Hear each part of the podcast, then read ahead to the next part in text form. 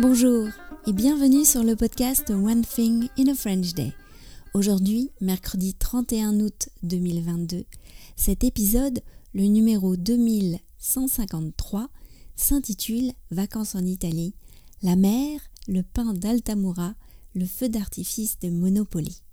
J'espère que vous allez bien et que vous êtes de bonne humeur. Je m'appelle Laetitia, je suis française, j'habite près de Paris et je vous raconte au travers de ce podcast un petit bout de ma journée. Vous pouvez vous abonner pour recevoir le texte du podcast sur onethinginafrenchday.com. Le transcript avec le texte seul coûte 3 euros par mois pour environ une dizaine de textes par mois. Vacances en Italie, la mer, le pain d'Altamura, le feu d'artifice de Monopoly. Ce que les filles attendaient avec impatience, c'était d'aller à la mer. La plage est un concept tout à fait différent dans cette région des Pouilles, en comparaison avec aller à la plage en Normandie ou en Bretagne, bien sûr. Il faut arriver de bonne heure, car les criques sont vite prises d'assaut. Les Italiens s'y installent pour la journée, abrités sous leur parasol. Ils viennent souvent entre amis, garçons et filles, ce sont des trentenaires. Ils parlent, ils rient, ils jouent aux cartes, ils font un tour dans l'eau, forment un cercle dans la mer pour continuer à parler, mangent des pêches, de la focaccia. Ils sont hyper bronzés. Dès le premier jour, nous avons repéré un monsieur avec sa femme, un quarantenaire. Il adorait se faire de nouveaux amis et parler à ses voisins de serviettes. Nous avons su qu'il y avait un café speciale à Monopoly. Ça nous a fait bien rire, car il a répété café speciale au moins une dizaine de fois. Michaela qui a largement augmenté son niveau de compréhension, aimait bien écouter les conversations autour de nous. Là, il parle du bronzage, là, il parle de la focaccia et maintenant des panzerotti. C'est vrai que la nourriture est très importante.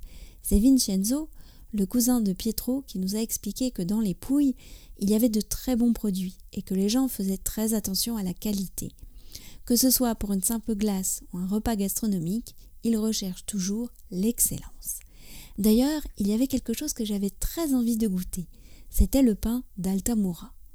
Un matin, nous sommes partis de bonne heure et un peu plus d'une heure plus tard, après mille changements de route, nous sommes arrivés à Altamura.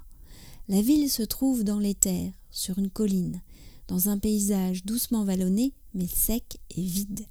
Nous avons tout d'abord visité le musée archéologique célèbre pour son homme de Néandertal dont le squelette est le plus complet au monde, l'Uomo di Altamura.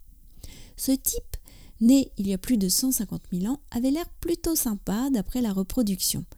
Le squelette original toujours dans la grotte où il a été trouvé.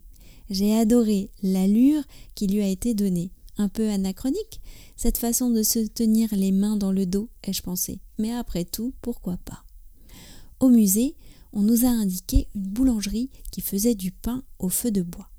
L'endroit semblait sorti d'une ancienne fable, une étroite petite boutique dans une maison en pierre coincée dans un recoin du centre historique avec en contrebas le four à bois. Le pain avait une belle couleur brune, mais j'ai été un peu déçue par sa texture et son goût.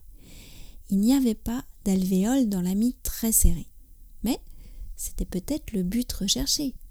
Sinon, la ville est très belle et vous un véritable culte à Federico II di Svevia, l'empereur des Romains d'origine normande qui a reconstruit la ville au XIIe siècle. Son nom est partout et sa vie semble passionnante. Les Pouilles sont très à l'est, alors il fait nuit assez tôt. À 19h, le jour commence à tomber. Les moustiques arrivent en escadrille, mais pour les feux d'artifice, c'est parfait. Le 14 août, il y a une grande fête religieuse à Monopoly, la veille du 15 août, qui est aussi un jour férié en France. Un tableau représentant la Vierge Marie arrive de la mer à la nuit tombante sur un bateau tout illuminé. Le tableau est accueilli par une procession. Les religieux l'accompagnent ensuite jusqu'à l'église. Nous y étions sur le port, et l'arrivée de ce bateau tout illuminé est vraiment très belle. Ensuite, une fois le tableau à l'église, il y a un grand feu d'artifice tiré de la digue qui encercle le port. Il était vraiment très réussi, avec de jolis effets et de belles couleurs. Il était 20h30 au moment du bouquet final. Les feux d'artifice en France sont tirés beaucoup plus tard. Après, les filles avaient un peu faim. Nous sommes allés manger quelque chose sur le pouce avec les cousins de Pietro et leurs enfants. Des panini ignoranti. Des panini tout simples. One Thing in a French Day, c'est fini pour aujourd'hui. Je vous retrouve vendredi pour un dernier épisode consacré à ces vacances en Italie. Au revoir